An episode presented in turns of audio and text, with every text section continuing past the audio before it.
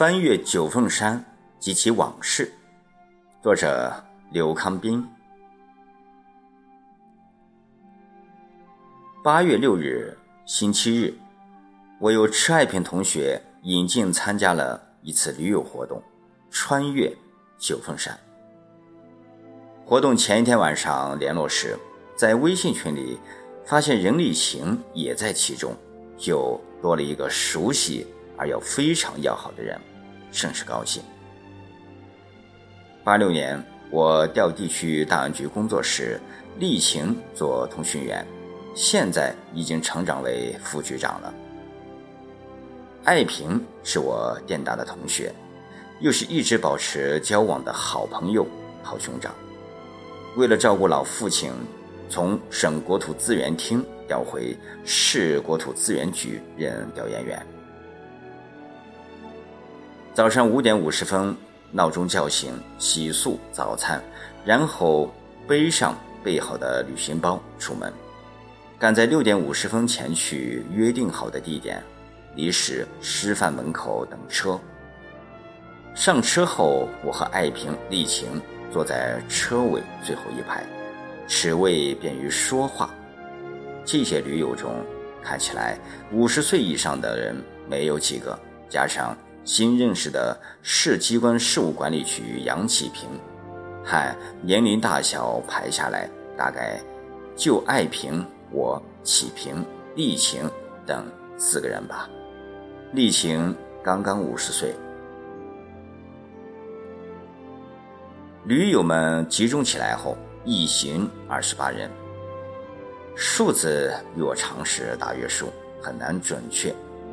乘中巴车从离市出发，一直驶向中央的九凤山路。看了微信中这次活动的简介和听了爱萍的讲解，知道我们这次活动是从中央的九凤山底下车，然后徒步翻过九凤山到离市的白马仙渡景区。午餐自己解决，傍晚集体野餐后再乘车回家。步行里程大约十二公里。我原来是抱着试试的心理参加这次活动的。我对自己的身体，特别是膝关节没有信心，因为我十八年前就下不了泰山，前几年坐着缆车都游不了黄山、华山，上山或走平地上课，一到下山下台阶腿就发抖，疼痛难忍。现在又老了几岁，应该是大不如以前了，所以一直提心吊胆、忧心忡忡，生怕影响整体活动。之前爱萍给予了极大鼓励，并就户外活动必备进行指教，使我对这次活动做好了心理和物质的准备。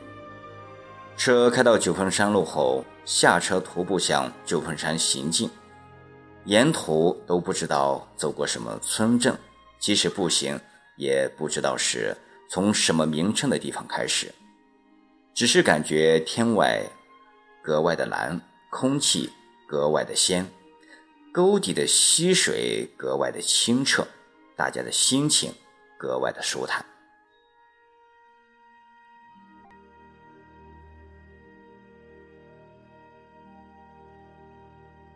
在车上，爱萍就详细的询问了我准备了什么。下车后，又帮我检查了行头。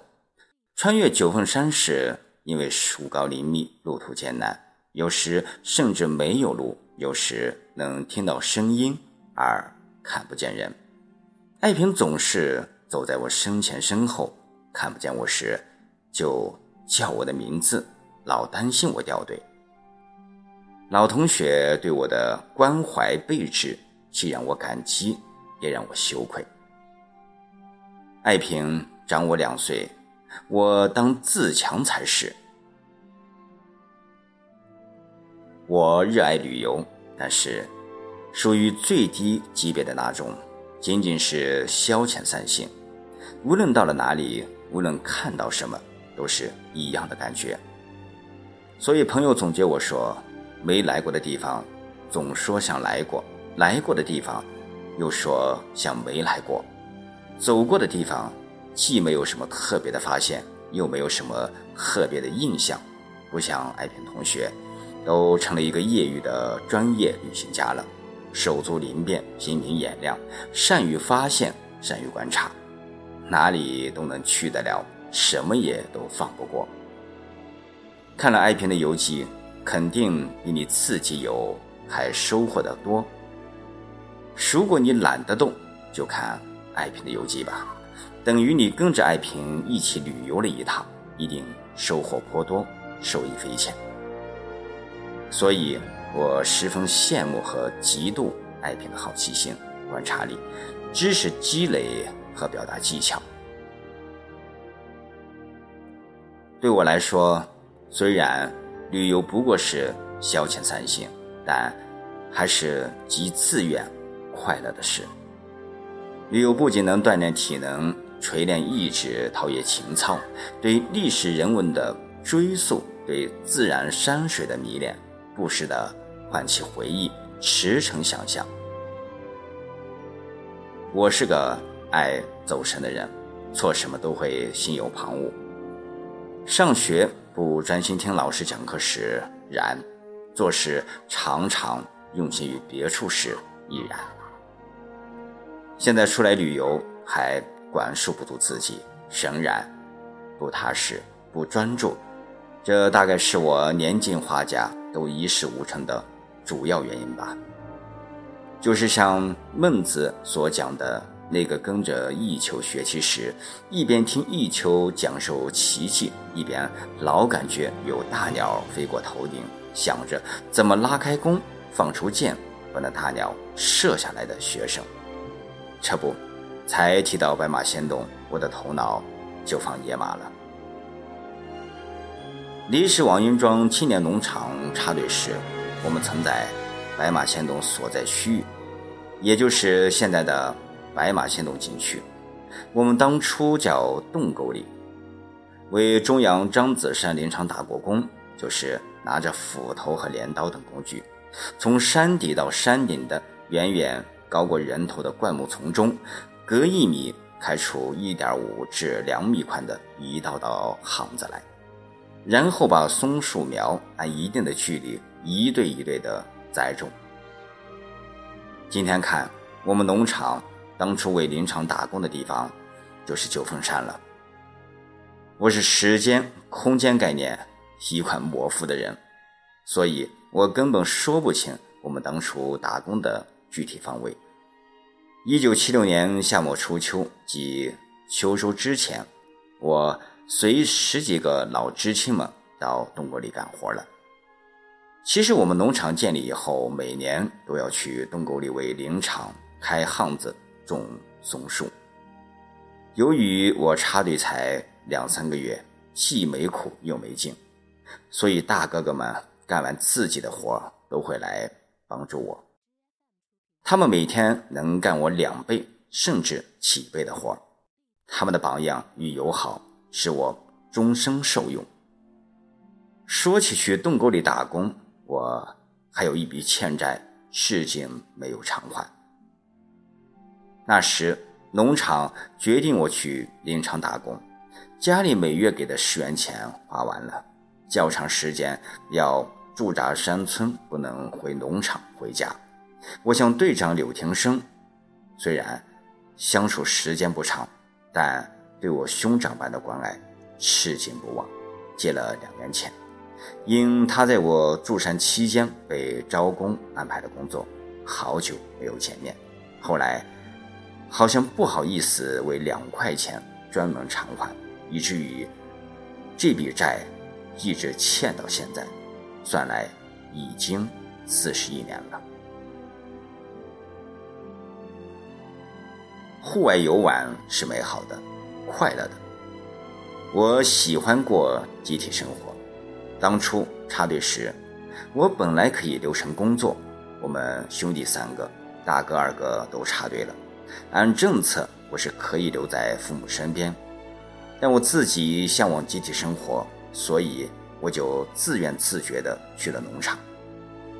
就像今天一样，我也向往驴友活动，但苦于不知深浅，一直没有联系。今天爱萍同学引进，算是找到组织了。这次驴友活动，与其说是穿越九凤山，不如说是翻越九峰山，因为的确是从山底爬上山顶，又从山顶下到山顶。虽然开始是沿沟进入山底，但用翻越形状更为贴切。驴友队伍顺着沟向主峰山底行进，沿途真乃风光无限。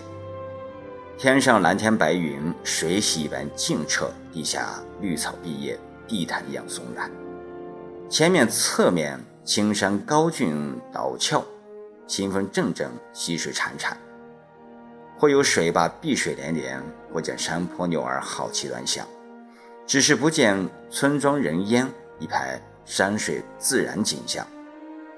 领队在前面引路，不时地召唤驴友们跟进。有的地方绕行，有的地方得跨越，有的地方得盘旋，有的地方得爬行，有的地方干脆就没有路，或者有路是我们没有找到。这时，不由你要想起鲁迅先生所说的：“其实地上本没有路，走的人多了，也便成了路。”